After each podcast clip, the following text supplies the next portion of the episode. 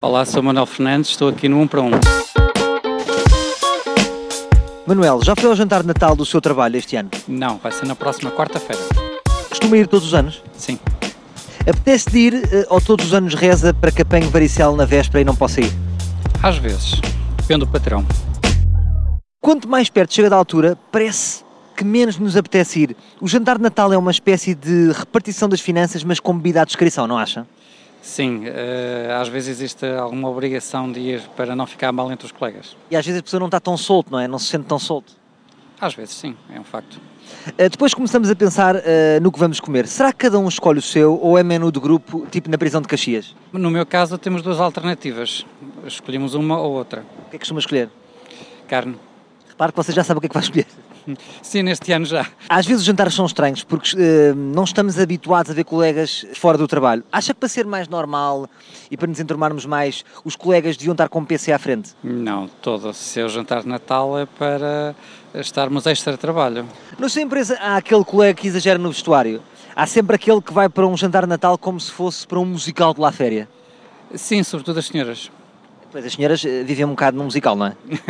Às vezes, sim, sem dúvida. A escolha dos lugares é essencial. Fica sempre junto dos seus colegas mais chegados. Combina infantilmente com eles. Fernando, Carlos, já sabes, ficamos juntos. Sim, normalmente procuro estar ao lado de quem mais gosto de estar e não necessariamente ao lado do, chefe. Pois, até isso e não lhe aconteceu já ficar à frente de alguém com quem não tem afinidade. Já aconteceu e é sempre desagradável porque depois é preciso criar assuntos. Nessas alturas mais vale ter um pote com papelinhos e com temas. Futebol. É, era uma alternativa, mas eh, não se aplica muito. Há pessoas que se soltam bastante dos jantares da empresa. Já lhe aconteceu alguém ser tímido na empresa e depois do jantar de Natal comporta-se como o rei do Carnaval do Ovar? Sim, mas são poucos. São poucos. E hoje em dia com as selfies e com os vídeos, acha que as pessoas tendem-se a acanhar ou tendem a ainda dar mais de si? Eh, Tendem a dar mais de si. Mas depois fica para a posteridade. Problema deles? Como é que é o Manel? É tímido, discreto ou é o rei do Carnaval do Ovar? Discreto. Então, este ano já sabemos que não podemos contar consigo como rei do Carnaval do Ovar. Com certeza.